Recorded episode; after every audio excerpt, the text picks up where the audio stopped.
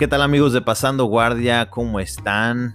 Este es el episodio número 44 y tenemos como invitado a Paul Ardila.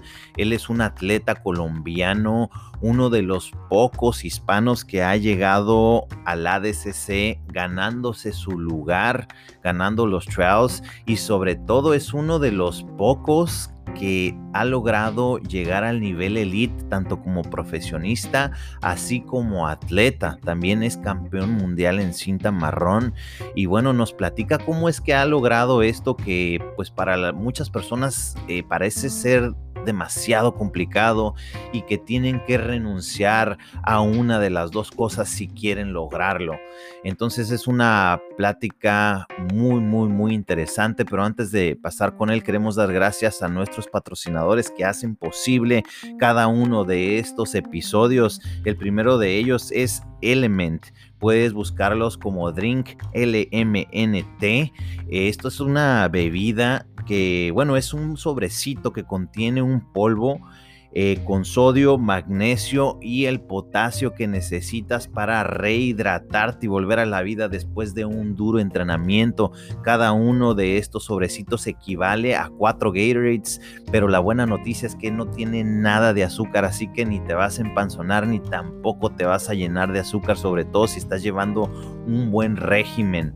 Así que te los recomiendo. Puedes buscar un, un sampler donde te van a enviar siete de estos los puedes encontrar en presionydiamantes.com o en Bodega BJJ, que también son nuestros patrocinadores. Recuerda que en Bodega BJJ puedes encontrar todo lo que necesitas para entrenar hasta la puerta de tu casa con envíos seguros a todo México, ya sea Rashguard, Geese, tatamis, domis, lo que sea que necesites. El mayor repertorio lo tiene Bodega BJJ.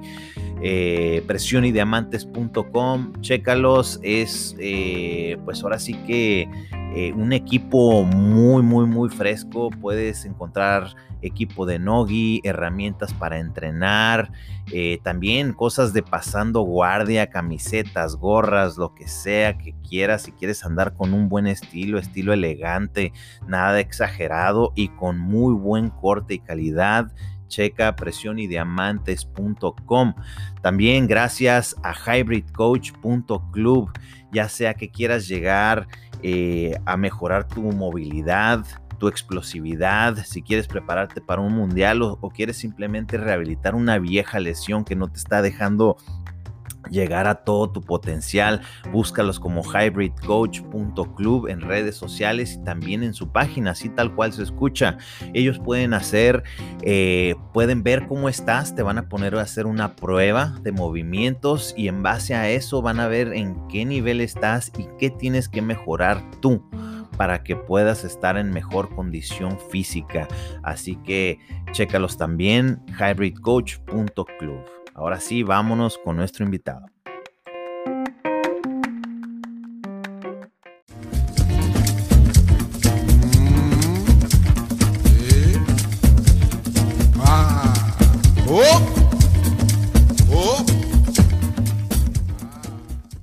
¿Qué tal amigos de Pasando Guardia? ¿Cómo están? El día de hoy tenemos a un competidor originario de Colombia que pues es uno de los mejores grapplers del mundo porque es uno de los pocos hispanos que se ha ganado un lugar en ADCC. Estamos con Paul Ardila. ¿Cómo estamos, profesor?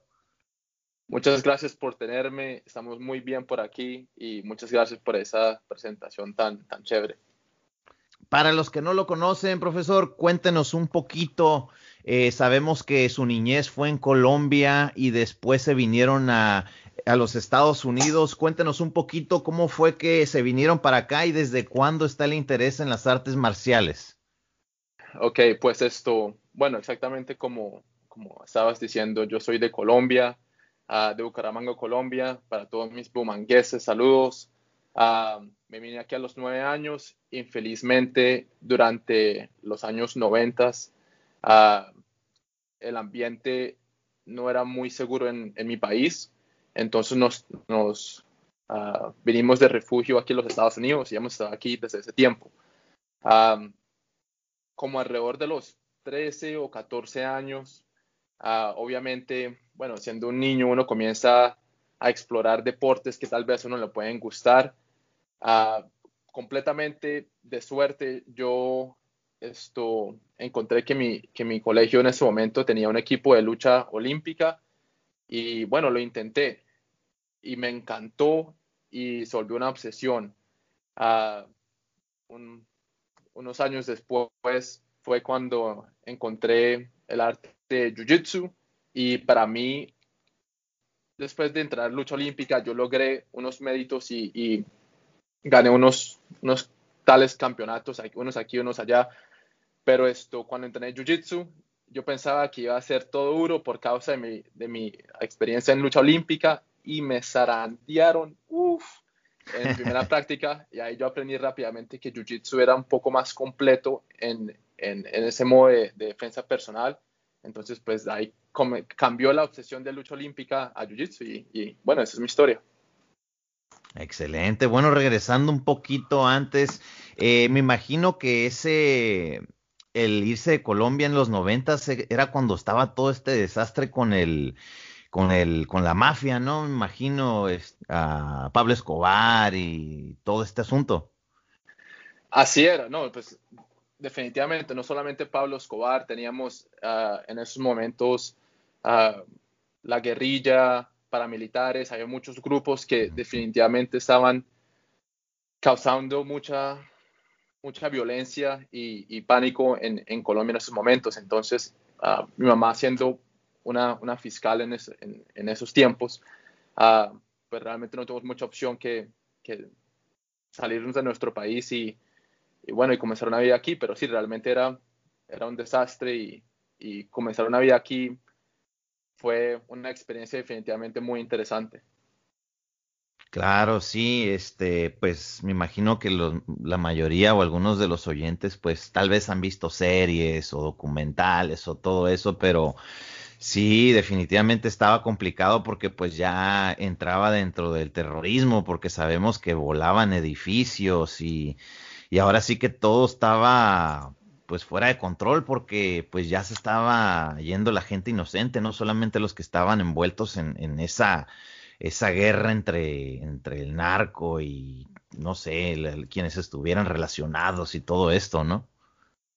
No, sí, claro, esto así era y bueno, realmente una de las decisiones que empujó a mi familia a pedir ese refugio es cuando creo que yo tenía como siete u ocho años, no recuerdo muy bien, pero estábamos volviendo del colegio, me, acaban de recoger a mi familia y una bomba por ahí como unas cuadras de donde estábamos manejando, manejando eh, explotó y esto se sintió las vibraciones por, por todo el lugar hasta dentro de nuestro carro y, y, bueno, como tú viste, definitivamente no solamente eran la gente que estaba involucrado en, esos grupos, pero también mucha gente inocente que, infelizmente también estaba falleciendo por, por, por eso, ¿no? Por ese ambiente.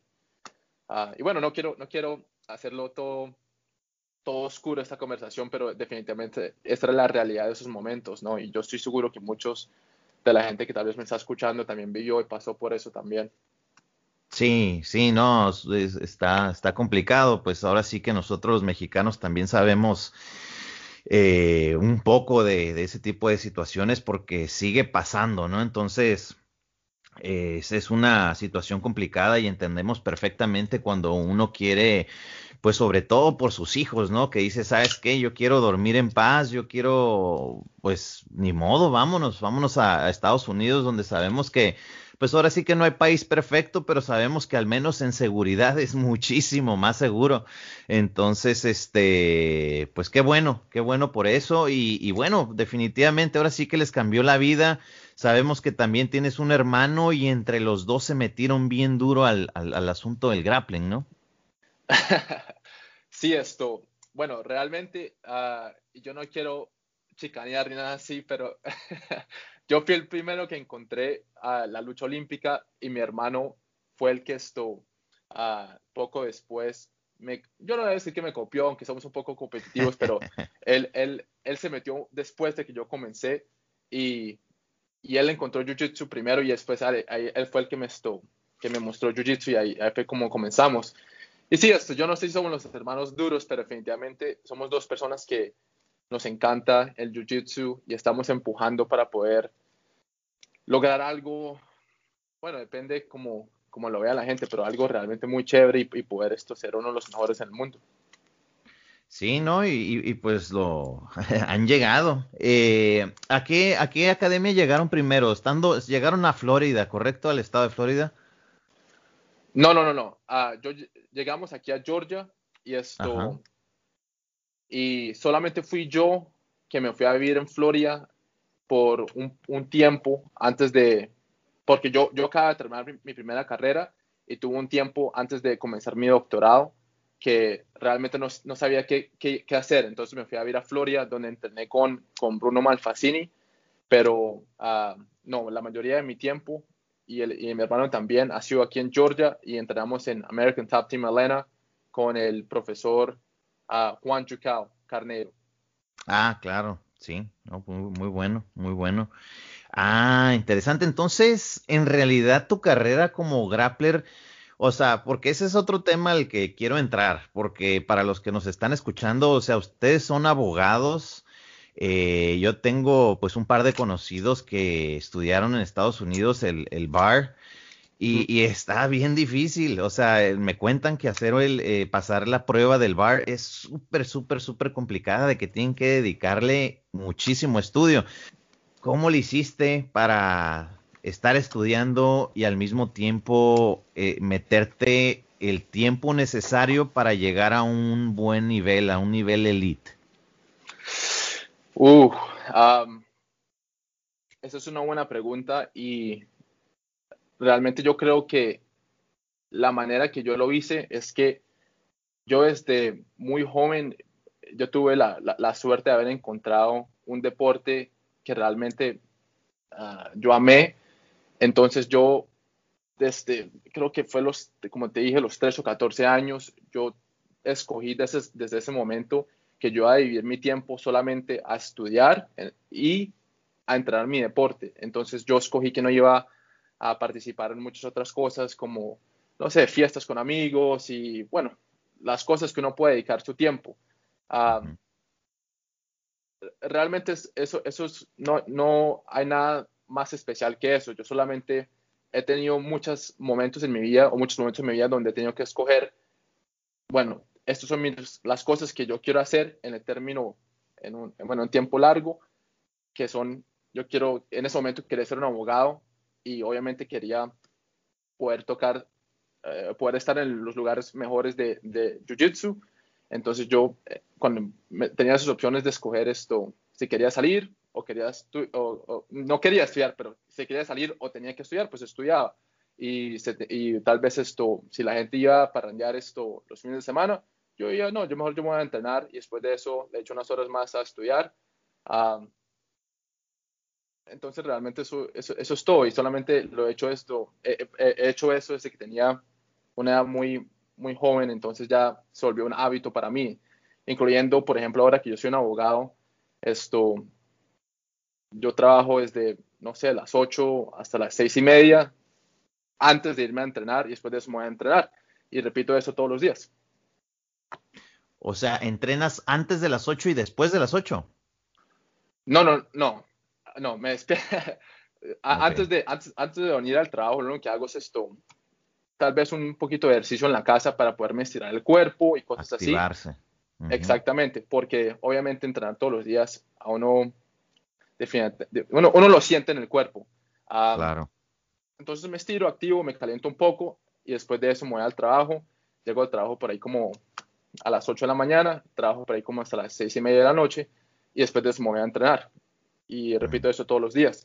Y como tú comentaste, definitivamente esto, si es muy difícil estudiar la barra, no, tampoco quiero actuar como si fue, es algo muy fácil, si es algo muy difícil, pero yo creo que cualquier persona que quiera tal vez estar en, o quiera hacer más de una cosa, quiera tener una carrera, no tiene que necesariamente uh, escoger una uh, o la otra, yo creo que puede hacer todo solamente si, si dedica su tiempo correctamente. Sí, ahora sí que la disciplina y las decisiones, como tú lo comentaste, es muy fácil a veces. O sea, yo siento que el, el, el saber desde joven, como tú, desde chico, desde los 14, 15 años, saber lo que amas y lo que quieres hacer es una gran ventaja.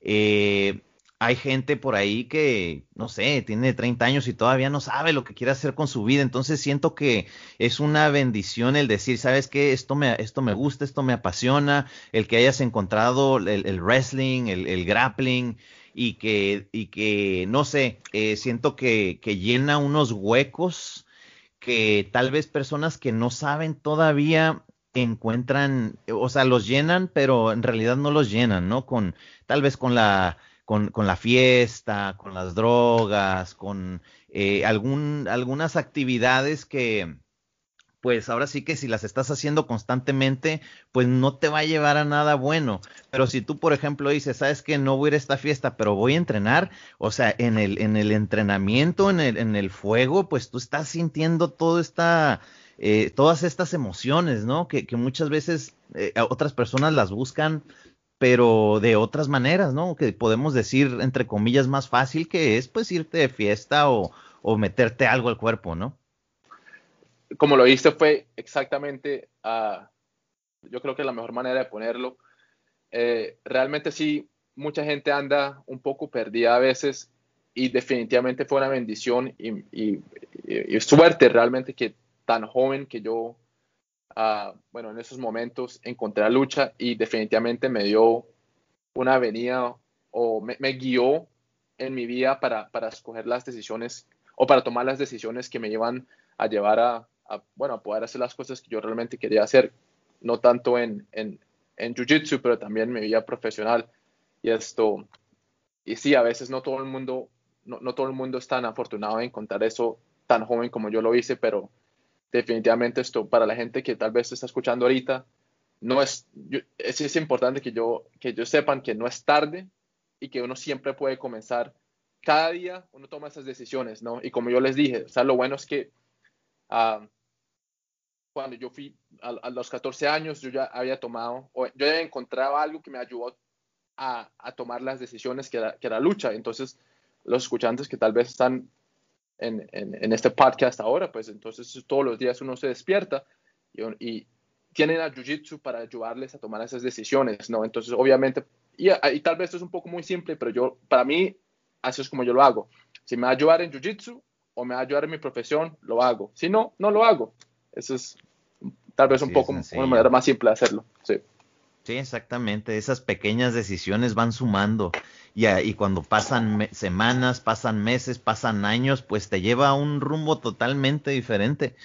Este, y para los que nos escuchan, eh, pues Paul eh, ganó los, o sea, se ganó, no lo invitaron, se ganó su lugar a los ADCC, ganando los ADCC Trials, que yo a veces pienso que hasta a veces es más duro ganar los trials que ganar una DCC porque son muchas luchas, son todas las personas que quieren un lugar en, en, ADCC y haces, no sé, si, en, si en, el ADCC tienes que ganar, vamos a decir, unas cuatro luchas para ser el campeón, en los trials tienes que eh, luchar a veces hasta más de diez, ¿no? sí, esto. Uh las, las ah, calificadores, eh, como tú estabas diciendo, no, no tienen límite en la cantidad de personas que se registran para el campeonato.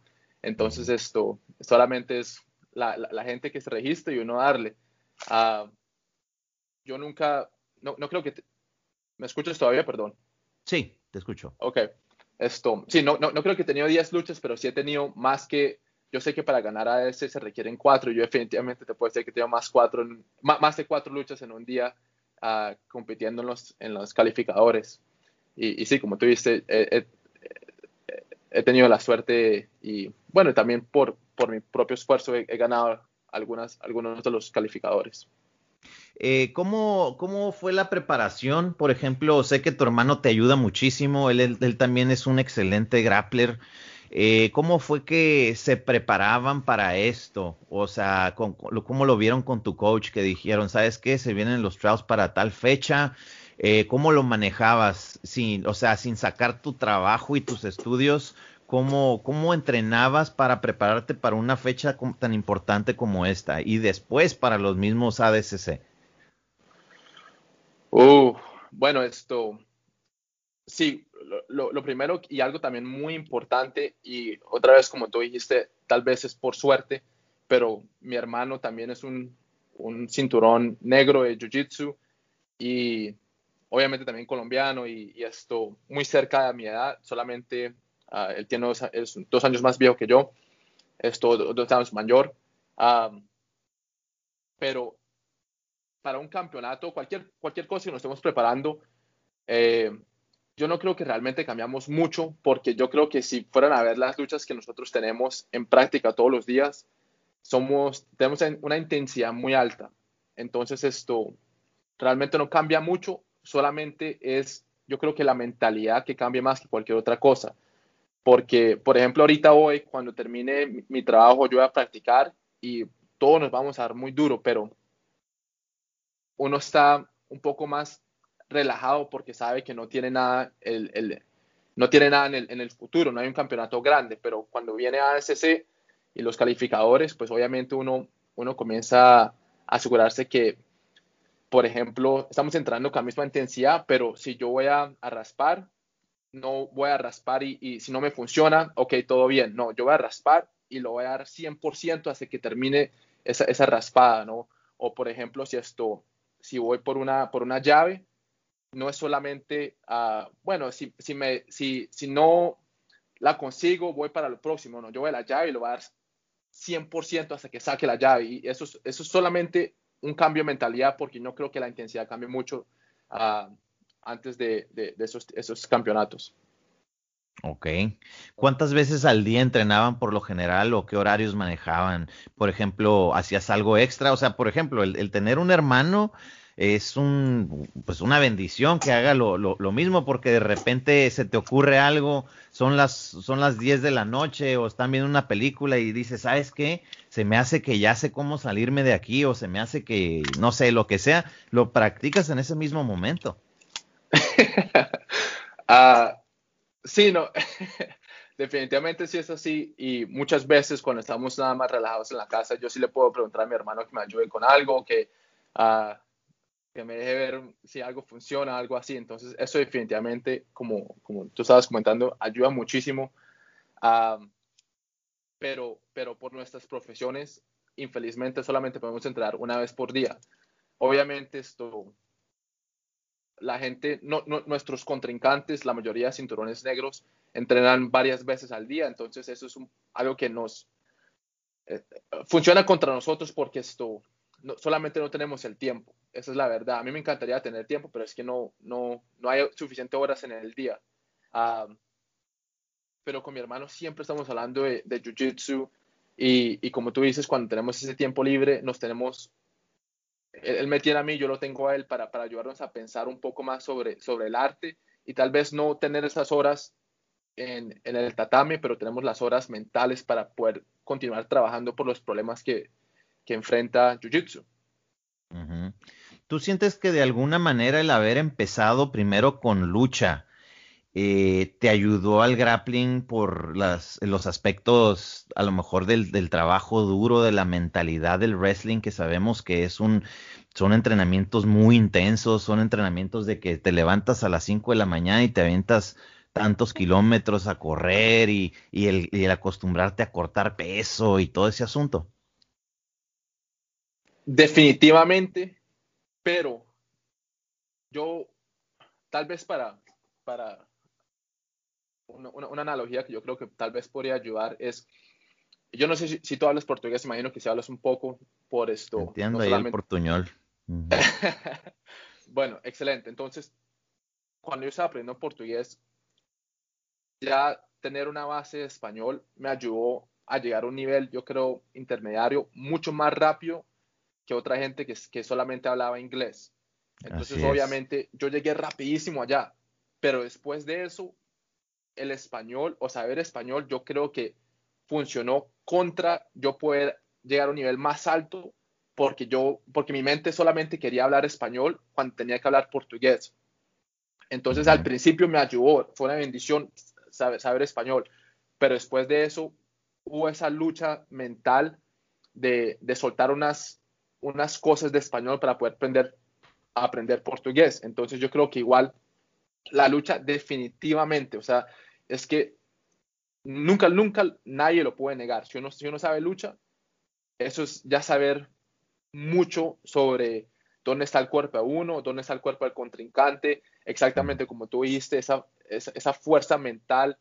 Y no, definitivamente, es, que, es que lucha es eso, lucha es, es no ir alrededor del contrincante, pero pasar por encima de él, ¿no? Pero para, para mí, cuando realmente yo creo que cambié de un nivel intermediario de, de Jiu-Jitsu a un nivel más alto, es cuando yo solté un poco de, las, de, mis bases que aprendí en lucha olímpica a, a, lo que era más el Jiu-Jitsu, porque aprendí que no, era, no todo es ir por encima del contrincante, pero a veces uno tiene que ir alrededor. No siempre es tomar un paso adelante, pero a veces es dejar, tomar un paso atrás para que el, para que el contrincante como uh, caiga en una, no sé, en una trampa que uno colocó ahí, o bueno, como, como se diga, ¿no? Entonces esto, sí, al principio me ayudó mucho las técnicas que aprendí en lucha, pero como ahí en la mitad, yo me sentí que a veces un poco trancado porque yo quería volver a las, a estas técnicas. Hábitos, ¿no? Hábitos, exactamente, pero algo que definitivamente tú tocaste, que es un poco separado, es la mentalidad que un luchador tiene. Eso sí, y te puedo decir todavía, yo no lo he visto en, en ningún practicante de jiu-jitsu un jiu como le dicen. No lo he visto porque es, es una mentalidad de, de, que nada, lo, nada a uno lo puede vencer. Esto, y como tú dices, es pararse a las 5 de la mañana, correr todos los, todos los días. Es esto, no comer, es cortar peso, es esto, eh, competir todos los fines de semana, es no tener vida social. Eso esto lo enseña eh, la, lucha olímpica y no tanto el, el jiu-jitsu, no es, no es, tan intenso. Entonces sí, eso definitivamente ayuda muchísimo, muchísimo. Sí, sí, el, el, el jiu-jitsu por sí solo es un poquito más relajado, ¿no? Más, más, a lo mejor por la cultura brasileña, más de que, este, más relajadón, de que pásatela bien, muchas risas, obviamente entrena duro, pero es más relax, ¿no? Alguna vez Saulo Rivero lo comparó a, al surf, como que es una cultura similar. Sí, sí, eso es una buena, una, buena comparación esto. Uh, yo creo que la, y eso es lo que atrae a mucha gente también, es porque es, sí es, tiene una, una práctica, puede ser intensa, pero cuando para la práctica, ahí otra vez vuelve la cultura de, de relajada, de hacer churrascos, de risas, de pasarla chévere. Entonces sí es muy diferente por eso. Muy bien. El entrenamiento con Gui, sabemos que la especialidad fue más con, con Nogi, pero eh, también entrenaron con Gui ustedes, ¿correcto? Eh, yo, más yo, esto. Y sí, obviamente cuando comenzamos el Jiu-Jitsu era solamente Nogi por causa de, de, la lucha, ¿no? En lucha obviamente uno no se pone, pone el Gi. Ah, pero cuando yo, yo, me fui a, a Brasil por, por un tiempo ah, y esto, allá no se encuentra mucha práctica de no gi, entonces me tocó obligado a, a ponerme ese gi. Y, y, te puedo decir que esto, como cualquier cosa que uno, uno toca por la primera vez, fue tan chévere, tan interesante para mí, que esto, yo amé el, el, el una vez y, y, nunca paré de practicarlo y, y yo fui un, un, campeón mundial de, con el kimono, el cinturón marrón. ah, ah es verdad, ya me acordé, es verdad. Ajá. Sí, realmente esto, yo no, la, la, única lucha en el gi que yo, que yo perdí fue contra, creo que fue contra Luis Panza en el mundial de cinturón negro en las esto, finales o cuartos finales, o quarterfinals, no recuerdo cómo se dice eso, pero esto, sí, aparte de eso, yo no creo que perdió y, y yo nunca perdí una lucha antes de cinturón negro con el Gui.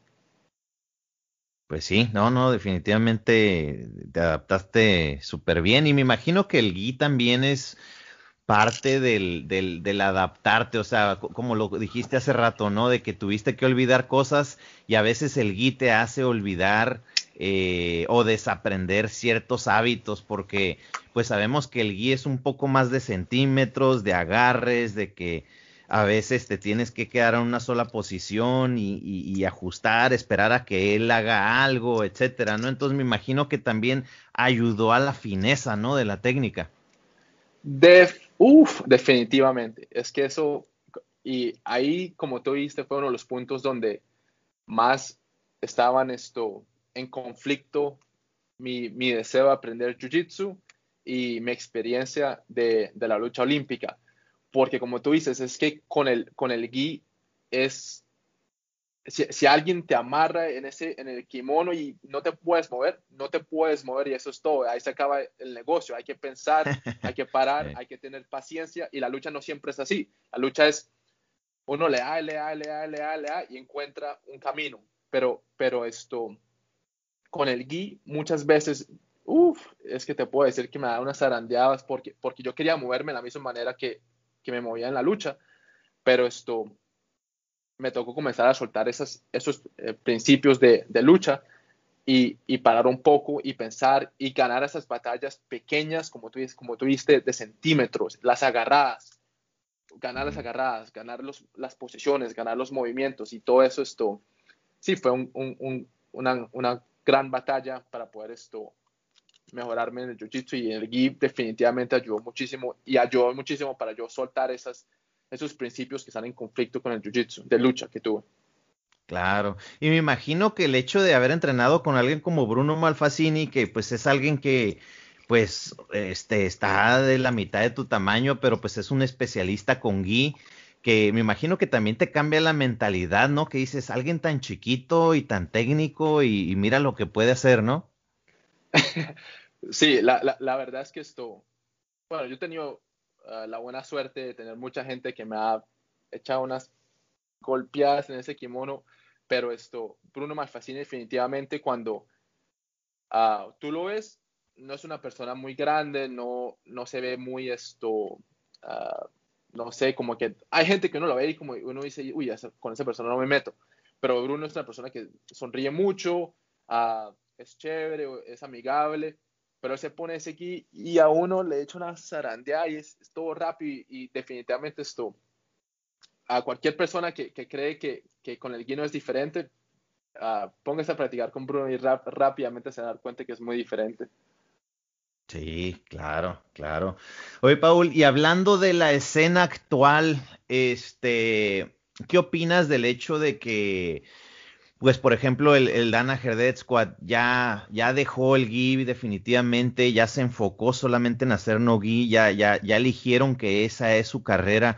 ¿Tú crees que el futuro del jiu-jitsu y del grappling ya va a ser por separado, de que definitivamente se están acabando el tiempo donde vemos doble, dobles campeones con gi y no gi? Mm, esa es una muy buena pregunta. Ah, pues, obviamente vemos algunos equipos que tienen sus expertise en, en, en gi y, y no gi pero realmente yo no creo que, aunque yo creo que en el futuro tal vez sí, yo no te puedo decir que esto, que en este momento estemos ahí, porque por ejemplo, aunque obviamente tenemos el, el Danaher Death Squad y, y, gran personas como Gordon Ryan, que están sobresaliendo en, en una parte del arte que es no-gi, también tenemos campeones como Kainan de, de Atos, que es un campeón en el GI y también en, en no GI. Y él ganó ASC también, ¿no? También tenemos personas como Bushesha, que esto ha sido campeón varias veces en el GI no GI, André Gavao, GI no GI. O sea, yo creo que hay más ejemplos de personas que han ganado en las, en las dos partes del arte, en GI y no GI, que tenemos más personas que solamente se han dedicado a una, ¿no? Esto, pero obviamente ahorita tenemos la persona que más sobresale en Nogi que solamente entrena en Nogi, pero es, solamente un ejemplo, aunque tal vez esto eh, es el que más sobresalga, ¿no? También obviamente porque sí. también es tal vez la persona que más habla también. Sí, eso, eso que ni qué, yo digo, ¿cómo le encuentra tiempo para meterle tanto a redes sociales y estar hablando y subiendo? Digo, no, pues está cabrón, o sea, tienes que pasártela en el teléfono todo el día entonces mientras descansas. ¿Qué opinas con todo ese asunto del trash talk? Yo sé que tú eres una eh, ustedes son personas un poco más sobrias, más serias, de trabajar duro y que los resultados hablen. Pero tú qué opinas de todo esto del trash talk? ¿Crees que es bueno para el, para el deporte o qué opinas de eso? Uy, eso sí es... La verdad es que esto, yo creo que el trash talk está un poco al... Eh, eh, no es necesariamente los principios que el arte marcial enseña, ah, pero obviamente pues eh, es divertido a veces ver la gente que, que esto, que hablen un poco. Yo creo que lo que pasó entre Andre y Gordon, eso ya se pasó un poco porque obviamente uno nunca diría eh, ese juego de manos afuera del deporte, ya eso, ya es mucho en mi opinión.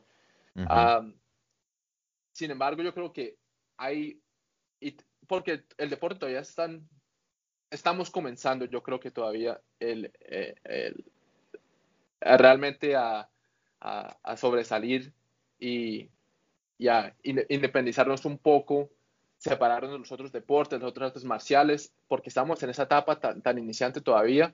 Yo creo que no hemos encontrado ese, ese punto perfecto de, de tal vez hablar un poco, ser competitivos, ser amigables y, y, esto, y respetar los principios que el arte marcial de Jiu-Jitsu nos enseña. Yo creo que se puede encontrar, pero tal vez esto, no todo el mundo está ahí todavía. Pero, pero sí, como tú dices, yo no, realmente yo no funciono muy bien para eso, no es mi personalidad. Uh, no, pues trabajas para empezar. Pues sí, yo no es que oh, la, verdad es que yo ni siquiera sabría cómo, cómo comenzar esto. No, honestamente, a mí me gusta mucho también esto, que en Jiu-Jitsu yo puedo ir en cualquier, a, cualquier academia y me siento como que puedo hacer amigos con cualquier persona porque yo sé que nadie ha hablado de mí mal, bueno, que yo sepa, aunque sea, y espero que no, aunque, y que lo hagan todo bien, a mí no me incomoda. Uh, pero yo sé que yo definitivamente no, hablo mal de nadie y esto y eso a mí me encanta porque para mí el jiu-jitsu es donde yo me voy a, relajar a veces. Expresar. Exactamente. claro. Sí, sí, sí, sí, lo, entiendo totalmente. Este, o sea, como, como lo dijiste tú, está bien para un poquito de entrenamiento, de, entretenimiento, para decir, uy, ya se prendió la cosa, y, y es, y es eso, entretenimiento. Pero sí, siento que sí se, se le salieron de las manos las cosas, y creo que eso ya no, Mm, ya no está bien porque pues se supone que al mismo tiempo somos artistas marciales de cierta manera y yo siento que ok si vas a hablar este pues o sea en el tatami desquítense o lo que tú quieras no pero fuera del tatami pues sí debe de ser honor y respeto al menos o sea porque la cosa es de que Gordon Ryan es no sé si muy bueno para, o sea, lo dijo Drysdale, eh, le hace, es buenísimo, dice, es el mejor para hacer trash talk, pero también es muy tonto al mismo tiempo por, por las cosas que dice. Entonces, o sea, dice, es muy inteligente y al mismo tiempo es muy tonto. Eso, eso lo comentó Robert Drysdale porque él también ha tenido roces con él y, y, es por el hecho de que, pues, o sea, si tú te agarras en, en un enganche con él, pues debes de, de, aceptar que no solo va a ser personal, es posible que también hable de, de cosas, o sea, de cosas personales, de puede ser hasta de tu familia, de tu religión, de tu de tu situación política, de todo y pues ahora sí que la gente se va a calentar, pues. Sí, esto, obviamente yo, yo, yo sí, bueno, yo entiendo o yo creo que puedo entender de el perspectivo de, Gordon Ryan, que es, él quiere, quiere vender el drama para, que la, para atraer a más gente a ver sus luchas, pero yo creo que al final del día ah, no creo que ayude mucho todo eso porque es que la, la, gente quiere ver a alguien que es muy bueno en, en algo. Entonces, o sea, por ejemplo, si él fuera el peor practicante de Jiu-Jitsu y él estuviera hablando todo eso, nadie, igual yo no creo que mucha gente iría a ver sus, sus peleas, pero la, la, razón que la gente quiere ir es porque él es tan bueno. Entonces, obviamente, esto, yo no creo que realmente todo eso sea tan necesario para vender las luchas. Si él no fuera a decir nada más, en mi opinión, de aquí y terminaría luchando con Andre uh, yo creo que esto, igual todo el mundo estaría viendo esa lucha, todo el mundo pagaría por ver esa lucha porque serían dos de, los mejores que han, que han practicado nuestro deporte, no necesariamente porque una persona ah, le habló de, la religión o de la política o de, tópicos personales de la otra persona. Yo no creo que todo eso sea tan necesario como, como estabas comentando, pero, pero esto, sí, yo, yo, yo, yo entiendo por qué lo hace. Obviamente él cree que, está ayudando, pero yo no creo que tal vez sea tan necesario como, como esos niveles que se, que se está tocando ahorita, donde se terminan uh, tocando en, afuera del deporte. Eso a, mí, para, a mí no me gusta, yo creo que solo es demasiado. Sí, sí, yo siento que sí logró después de tantos meses logró metérsela a la cabeza y, y como lo dijo André, pues yo, yo, respeto a mis oponentes y es la primera vez que jugó a eso y cayó en la trampa, ni modo, y él fue el que se vio mal porque él fue el que explotó, él fue el que le levantó el dedo y pues reaccionó también gordo, entonces, este, ni hablar, ni hablar. Esas son las cosas que pasan y, y, bueno, es un ejemplo para todos también allá afuera, o sea, todos como practicantes, como fans, como todo, pues aprender lo bueno de la situación y pues eh, sí, siento que al menos a mi forma de ser, está bien si alguna opinión en alguna entrevista dice, no, yo le voy a ganar por tal cosa y predicen la llave, lo que tú quieras, todo eso está bien, pero sí, ya meterse en asuntos muy personales no creo que sea bueno pero pues cada quien, ¿no? Este, igual, a ver qué pasa, a ver si hay lucha o no hay. A mí sí me gustaría que hubiera, pero pues bueno, también se le, ahora sí que la edad ya se le vino encima a Galbao, ya, o sea, si se hace la lucha va a andar casi cuarentón, entonces sabemos que sí está, sí está complicado por ese lado. Sí, esto, bueno, la verdad es que obviamente aparte de practicar el deporte y competir, también a mí me encanta Ah, yo soy un fan del deporte y obviamente también, me encantaría verlo, pero como tú dices, sí, la verdad es que esto, uh, Andre Galvao ya también tiene sus años y, no estamos, no, es un, no va a ser una, una competición entre dos personas de 24 o 25 años. La verdad es que no sé cuántos años tiene Gordon, pero imagino que alrededor de esos años. Ah, no son dos personas de esa compitiendo, son dos personas de dos edades diferentes pero igual es que nadie le puede quitar los méritos que tiene Andre Galvao, entonces a mí yo igual estoy, yo sigo con mucho interés a ver qué, cómo, qué pasaría en esa lucha. Yo creo que la, la, la experiencia de Andre Galvao pararía mucho los ataques de, de Gordon uh, por lo que he visto. Y por ejemplo, cuando tuvo la lucha Andre contra ¿cómo es que se llama? El, el, Felipe Pena. No, no, no. No, pues obviamente con Felipe Pena. Felipe Pena no pudo ni siquiera comenzar su, su, su ofensa y, y, Felipe Pena. Eh, Felipe Pena le ganó a Gordon Ryan dos veces, ¿no? Entonces, obviamente ahí, eso ya una vez me da más interés, pero cuando vimos esto, uh, ¿qué se llama esto? Toquiño, el ah, peleador de, de, UFC, que intentó meterse a las piernas de Andre y es como que ni otra vez no pudo ni comenzar. Entonces ahí para mí muestra que esa experiencia de una persona que imagino que ha defendido miles y miles de ataques ayuda mucho. Y, aunque otra vez repito, obviamente yo no soy tan ciego para actuar como si Andre no, no tuviera sus años, pero, pero yo creo que la, la, experiencia está ahí. Pero para mí me da mucho interés. ¿Qué, qué, ocurriría? ¿no? Una persona que está joven, sola, es, eh, solamente entrena Nogi contra una persona que esto ha ganado ASC, y las super fights, creo que son cinco o seis veces ya. ha tenido experiencia contra todo tipo de, contrincante, entre especialistas de las piernas como uh, Toquiño, creo que se llama, no recuerdo el, apodo muy bien, contra personas que ya le han ganado, Gordon Ryan, como Felipe Pena, dos veces. es que esto es, muy interesante, muy interesante eh, los dos personajes. Sí, claro, no, no, no, yo creo que todos nos morimos de ganas de ver esa lucha, ojalá se logre, este, o sea, independientemente de que sean dos eras diferentes, y fíjate algo que dijo también Drysdale, es que dice, es que Gordon comete el grave error y la estupidez de insultar a quienes le pavimentaron el camino, porque ha tenido roces con tanto Cyborg, con, con Drysdale, con, con Galvao, con todos ellos y pues en realidad Gordon está donde está y disfrutando del dinero que, tiene porque antes que él vinieron todos estos que luchaban casi de a gratis, pues, y le pavimentaron ese camino donde él ahorita está parado.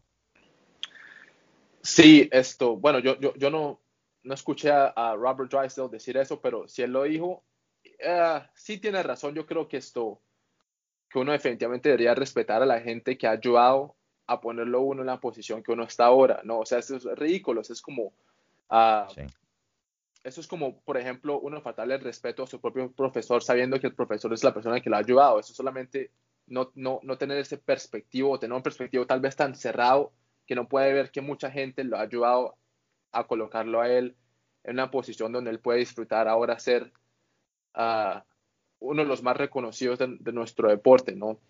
Uh, pero esto, sí, o sea, eso, eso no es bueno decir, pero otra vez yo creo que la razón es que él quiere ayudar a empujar el deporte, pero yo, yo no creo que yo soy la persona correcta para decir si eso está bien o mal, porque yo nunca he intentado hacer lo que él está intentando hacer. Y yo, la verdad es que yo no, yo no estoy seguro que él sea así en la vida real, o sea, que él diga las cosas que él dice tal vez todo el tiempo en la media social sobre todo el mundo, uh, pero la verdad yo no sé porque yo no lo conozco. Uh, al mismo tiempo, yo creo que, yo creo que tal vez debería ser más, en vez, en vez de las, la gente que le está insultando, que yo creo que es correcto, era, ha ayudado a colocar a, todo, a todos nosotros donde estamos ahora, donde vamos a disfrutar nuestra arte, verla en diferentes lugares como Flow Grappling, escuchar esto, podcast, hablando solamente Jiu-Jitsu como uh, pasando guardia, esto, y, hay, que, hay que mostrarle a él no actuando, yo creo como, por ejemplo, vimos a Cyborg actuando cuando luchó contra Gordon Ryan, que fue un poco, es, es como que no, no ayudó a la posición donde era para poder decirle, mire, la gente no actúa como usted está actuando. ¿Sí me entiendes? Sí, sí, así es. Sí, lo comentó Dreisler en su último episodio. Eh, tiene un podcast, creo que se llama Breaking Guard, se llama el, el podcast.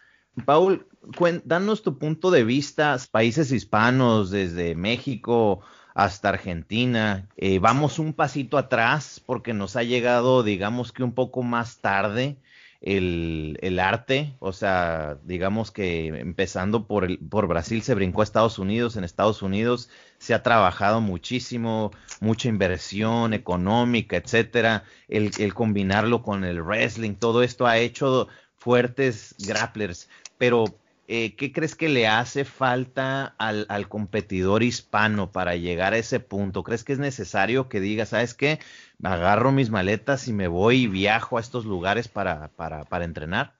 Uy, esa es una muy buena pregunta. Ah, es un poco complicado porque esto, bueno, la verdad es que, por ejemplo, no solamente vemos eso en Jiu-Jitsu, pero también en otras artes o en otros deportes que por alguna razón, por ejemplo, la lucha olímpica en, en nuestros países latinoamericanos también encontramos que se siente que están un paso atrás que el resto del mundo y sobre todo en Estados Unidos. Uh, aunque sea mi país, Colombia, las veces que yo he ido allá uh, a entrenar Jiu-Jitsu, yo definitivamente veo que no hay la cantidad de campeonatos, no hay el, el, el apoyo todavía que existe tal vez aquí las academias no se encuentran por tantos lugares, pero está comenzando. y yo creo que tal vez es un poco de, es, darle tiempo, como, como todo, ¿no? darle tiempo porque yo creo que el Jiu-Jitsu en sí se va a mostrar. Y, y, como se hizo aquí, ¿no? O sea, es que solamente también a veces es el, el, el tiempo lo que ayuda mucho y porque el Jiu-Jitsu llegó aquí primero, ¿no? En vez de muchos otros países en Latinoamérica, llegó aquí, se uh, comenzó a, a, explotar un poco, si se puede utilizar esa palabra, explotar aquí, esto, tal vez solamente estamos unas generaciones atrás y tal vez es darle un poco de tiempo. Obviamente a mí me gustaría ver un poco más de apoyo, no solamente de, digamos esto, de lugares comerciales, pero también un poco de, de nuestros gobiernos.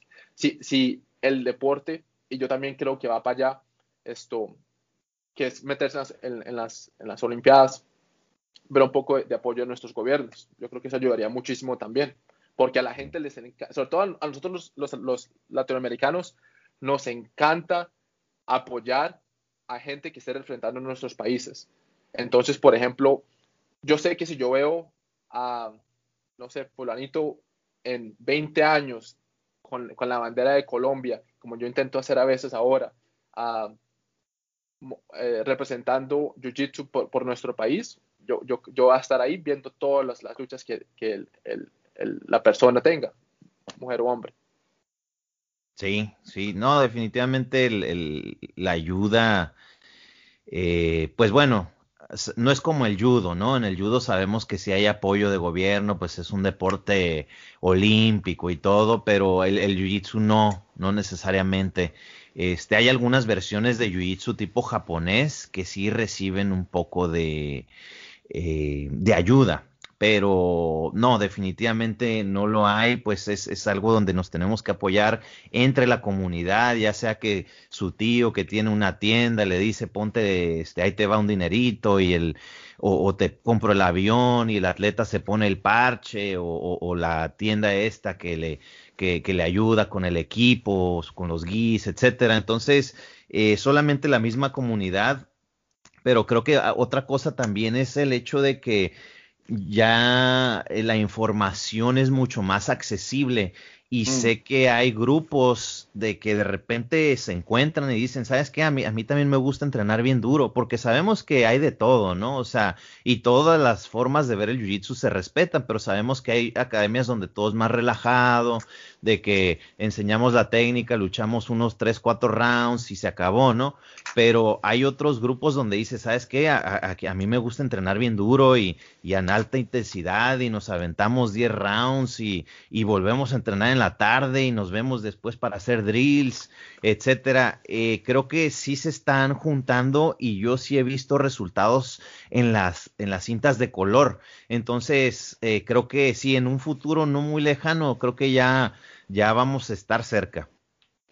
Eso es un buen punto también. Ah, y, y, sí, o sea, esa, es la verdad, ¿no? Porque, porque tenemos esas, tenemos las redes, tenemos ah, medios como por ejemplo Pasando Guardia, donde nosotros podemos leer y podemos ver gente que nos, está representando. Eso también ayuda a, influenciar un poco más la gente de Latinoamérica a, a conectarse por ejemplo, a esto, tenemos el, luchador esto, que ahorita va a luchar contra eh, Taza, creo que va a luchar. Eh, va a luchar contra ah, Johnny, Tama. Johnny Tama, otro latinoamericano. No, esto, él, es el, ¿de dónde es que sale él? Ecuador, creo de que Ecuador. Ajá. De Ecuador, ¿no? Definitivamente ya, y, y, ya es campeón mundial. Sí. ¿No? Entonces, yo creo que tienen la razón, yo creo que definitivamente ya se comenzaron a salir mucho talento de nuestros países y como tú dices, en poco tiempo, es que, es que tienen la razón. Ah, infelizmente yo no, yo no puedo hablar por los, todos los países en total y tampoco puedo hablar ni siquiera por, por toda Colombia en total, pero definitivamente cuando yo fui allá a, a practicar un poco con, con, mi gente, esto, yo te puedo decir que hay unos cinturones azules y morados que son uf, unos monstruos, unos monstruos, mm. simplemente que no, no, han tenido la oportunidad de, de, mostrar su arte con el mundo, de compartir su arte con el mundo, porque ahorita no tienen cómo, ¿no? Ah, sí. Pero, pero, pero existen, existen ya y, y, cuando, cuando se combine todo, cuando tengan un poco de, de ese, de, ese, de ese apoyo uh, monetario, ahí vas a ver, van a ver todos el resto de Latinoamérica en, los campeonatos mundiales, en, todo, y los van a ver, van a ver tan buenos que somos. Sí, ahorita está todavía por verse quién es el primero en ganar una, un mundial cinta negra con Gui. Todavía no lo hemos visto. En no Gui, correcto, lo ganó Johnny Tama. Este, por ahí viene fuerte también Roberto Jiménez. Eh, pero sí, todavía no se ha visto uno que diga, ¿sabes qué? Si, si ya llegó uno de, de, de, nacionalidad hispana y que gane con kimono, pero siento que lo vamos a ver en los próximos cinco años. Esa es, ese es mi, mi idea, que, que, a lo mejor ahorita están en la cinta morada o tal vez cinta café, pero es, muy posible porque sí hay muchísimo, muchísimo talento. Este, Paul, ¿qué, viene para ti? Eh, sabemos que, bueno, competiste en este último ADCC, ¿es algo que vas a seguir persiguiendo? ¿Tienes planes a futuro, no sé, de alguna academia? ¿Qué viene para ti próximamente en, el futuro? Bueno, no, yo no creo que vaya a abrir una academia ahora. Esto, ahorita ser un abogado toma demasiado de mi tiempo y no creo que tendría la, capacidad ni la paciencia para poder abrir una academia o un, gimnasio de jiu-jitsu. Esto, no, pues para mí va a ser lo mismo entrando duro. Obviamente, obviamente yo, a mí me encantaría ser un representante para nuestros países latinoamericanos de nuestra arte, Jiu-Jitsu. Y yo sí definitivamente quiero ser un campeón de ADCC, esto. Pero al mismo tiempo, uh, yo he visto mucha gente que, y, cuando yo estaba estudiando en la universidad, yo también, también había mucha gente que me preguntaba siempre, pero ¿por qué no solamente escoges Jiu-Jitsu, siendo que ya había tenido un poco de los logros? Un, poco, un, poco los logros, sí, obviamente. Creo que yo gané a los mundiales cinturón marrón con kimono y, y, sin kimono como en 2014, algo así. Yo tenía los 20 y pico de años, algo así. Pero, pero yo quería mostrarle a, la, a, mucha gente que también hay un, hay un camino, hay una avenida para hacer los dos en un alto nivel. Entonces, yo no, aunque podría, sí, yo podría, yo creo que solamente escoger Jiu-Jitsu ah, o solamente escoger mi profesión y, tener un poco más de tiempo para relajarme, pero yo quiero mostrarle a la gente, a las generaciones nuevas tal vez, que también existe una forma de hacer los dos en un alto nivel. Entonces, obviamente yo quiero, yo quiero ganar ADCC, obviamente uh, no siendo creído ni nada así, pero yo sí me siento, yo, yo siento que puedo hacerlo, yo siento que puedo también ganar el campeonato IBJJF a cinturón negro, pero es solamente esto, cambiar unas cosas aquí, unas cosas allá y, y esto, tal vez un poco de suerte también. ¿Qué edad tienes, Paul? 29 años. No, estás, estás en tu prime, todavía tienes tiempo, pues claro que lo puedes hacer. Y, y, de hecho, pues tanto tú como también el, el, buen Manny Díaz, este, no sé si lo llegaste a conocer, son de las personas en lo personal que admiro mucho por el hecho de que logren las dos cosas. O sea, también me acuerdo cuando platiqué con Manny Díaz, él también su trabajo de 8 o 10 horas y eh, hacía algo en la madrugada y luego hacía algo en la, en la noche y, y, llegaban a, a, un gran nivel, pues. Entonces, sí se puede para las personas que nos están escuchando, los jóvenes que digan, no, es que no, no, no se puede hacer las dos cosas. Ahí tienen la prueba, claro que se puede, nada más que como, como lo dijiste tú, Paul, son esas decisiones que haces todos los días. Que, que, simplemente lo pones sobre la balanza, esto que voy a hacer en este momento, ayuda o perjudica mi, mi, este, lo que quiero a largo plazo. Si te perjudica, entonces entonces toma esa decisión de, no hacerlo, ¿no? Y, siempre buscar hacer lo que sí va a ser en pro de, tus sueños. no creo que lo, no, creo que tenga mejor palabras que lo que acabas de decir. Exactamente como tú dijiste, así es. Y eso definitivamente es algo que al lado del, del Mari que me acabas de comentar, esto, yo también estoy empujando muy duro para eso. Ah, y eso, eso es nada más, esto, tomar las decisiones para poder lograr esto, bueno, los sueños de uno, ¿no? Y las cosas que uno quiere tomar. Y obviamente esto, para cualquier persona que esté escuchando, uh, si, si por alguna razón quieren hablar conmigo sobre, sobre este tema o tienen alguna pregunta, por favor, contáctenme. Yo estaría más de feliz en, hablar con ustedes y, y, poder ayudarlos de cualquier manera, en lo que sea, aunque sea eh, como yo les comenté un poco ahorita, yo hice mi carrera, después hice mi doctorado y ahorita soy, ahorita soy un, un, abogado aquí en el estado de Georgia. Entonces esto, en cualquier cosa, si es educación, si es esto, ah, la profesión, si es jiu-jitsu, si es como encontrar ese equilibrio, si es esto, a veces tomar esas decisiones de difíciles, de no poder compartir muchos momentos con la familia o con amigos o cosas así, lo que sea, estoy aquí para ayudar si es posible. Excelente, muchas gracias. No, pues estoy seguro que sí vas a tener algunos ahí, este, ahora sí que, este, preguntándote y diciéndote, eh, pues excelente, Paul, fue un gusto platicar contigo. Eh, te estaba comentando, tenía años eh, teniendo esta, queriendo hacer esta plática pendiente desde que te veía en los trials, desde que te veía en ADCC y veía lo que venían haciendo tú y tu hermano, que se me hacía súper admirable. Qué bueno que se dio. A ver en otra ocasión, a ver si podemos platicar también con tu hermano. Y no sé si tengas algún, algún otro mensaje que quisieras dar a la comunidad, este, ya para cerrar el podcast. bueno, primero que todo, años sí es correcto, ya llevamos mucho tiempo que desde que nos conocimos y hemos hablado sobre esto, entonces chévere que por fin lo pudimos hacer. pero para tal vez la gente que no sabe, yo tal, vez lo coloco otra vez en mi, en mi, Instagram, lo que sea, para la gente que, lo pueda ver, o tal vez si bajan a una de las fotos más vivas que tengo, en, en el 2014, cuando gané mi campeonato mundial de cinturón marrón, ahí tengo un parche de pasando guardia, entonces para mí es muy chévere por fin esto, oh. estar aquí hablando contigo. Entonces, muy, muy feliz por eso.